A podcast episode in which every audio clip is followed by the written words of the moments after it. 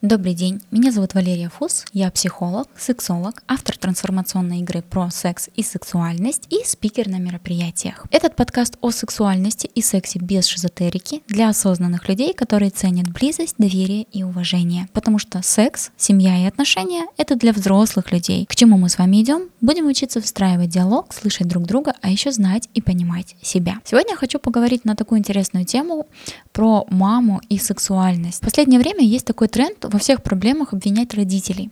Проработай маму, проработай папу, проработай свои какие-то родовые программы. В большинстве случаев это не имеет отношения к текущей ситуации, хотя, конечно, все мы родом из детства. Но если мы говорим о теме сексуальности, как раз-таки мама очень сильно влияет на становление сексуальности дочери. И сейчас объясню почему. Первое представление о том, что значит быть мальчиком или девочкой, ребенок, как правило, получает от родителей.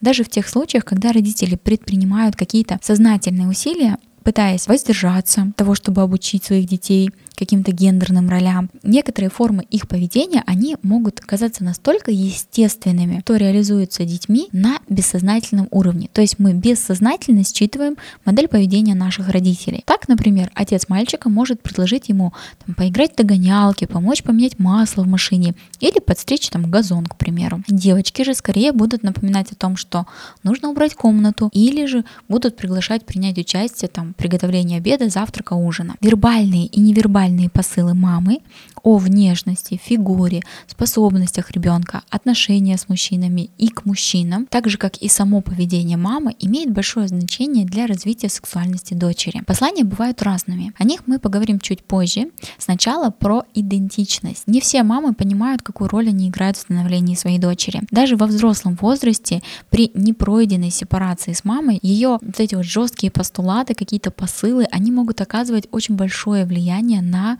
молодую женщину. Например, в материнской модели поведения в представлениях о мужчинах. То есть дочь просто копирует вот эту мамину модель поведения. Есть три ключевых этапа формирования идентичности девочки. Они применимы к мальчикам тоже, но сегодня я хочу вот именно рассмотреть в контексте девочки и а, мамы дочери. Первый этап — это витальная идентичность, которая сообщает мне «я есть», «я существую в этом мире, в контакте с собой», «я имею право быть, раз я пришел сюда», «я ощущаю это всем телом, я переживаю это в чувствах. Вот это право быть базовое право на существование подтверждает витальное окружение, то есть родители. Основная задача на этом этапе признание мамой права ребенка на жизнь, признание папой права ребенка на жизнь. Основная потребность ребенка заключается в принятии и безусловной любви. Если мама искаженно воспринимает ребенка и проецирует на него какую-то дурную часть себя, либо образ партнера, либо ребенок воплощает в себе все то, от чего ей приходится отказываться ради материнства, какие-то сложности, ограничения, боль, которую, то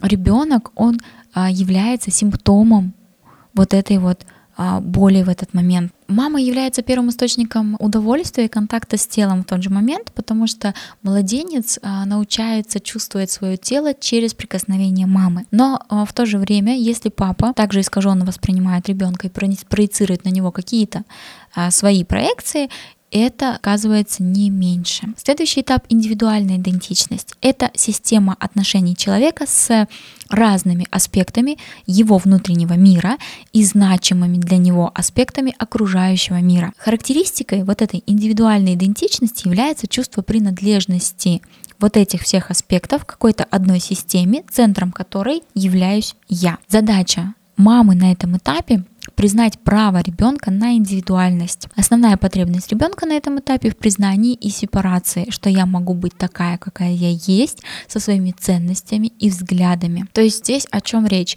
Чаще всего, когда а, ребенку не дают право выбора, не дают право на свое мнение, и это вот как раз-таки вот этот этап, когда задача родителей дать ребенку право на свое собственное мнение, дать ребенку право на свое собственное видение той или иной ситуации, иметь свои взгляды, высказывать свое мнение. Вообще, на первых двух этапах оба родителя выполняют одинаковые роли. То есть, если где-то мама не дает достаточно любви, ребенок легко может это компенсировать за счет папы. Либо если мама, допустим, не дает права на свое мнение, то папа может как бы быть таким поддерживающим и вот это вот компенсировать. То есть дефицитов возникает меньше. А вот дальше у родителей уже меняются задачи, и один другого заменить не может. Потому что третий этап — это гендерная идентичность то есть внутреннее самоощущение как представителя того или иного пола, то есть как мужчины или как женщины.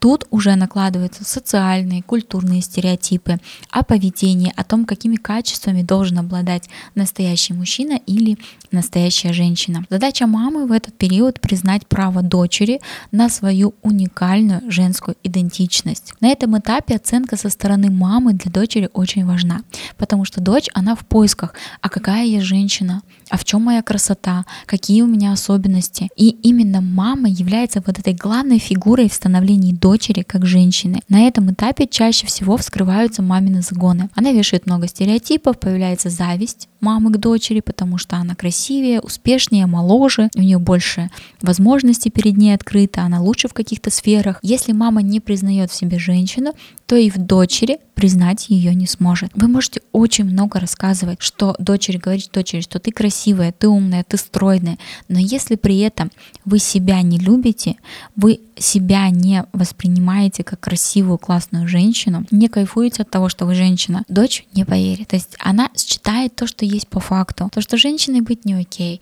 то, что это про ограничение, это про непринятие. Объективно мам не учат, как воспитывать детей. И некоторые выбирают тактику невмешательства. То есть если понимают, что они чего-то не знают. Или боятся захвалить, залюбить, поэтому выбирают отстраниться и не особо проявлять свои чувства. Но задача мамы просто признать в своей дочери женщину а не закрывать глаза и избегать этого факта. Что делать, если это про вас? Ну, во-первых, осознание проблемы это уже 50% успеха. Тут вы просто понимаете, откуда ноги растут и почему проблемы с сексуальностью, с женственностью, почему я не принимаю себя, почему я считаю себя недостаточно женщиной и так далее. Дальше повзрослеть и принять ответственность. Ну да, мама недолюбила.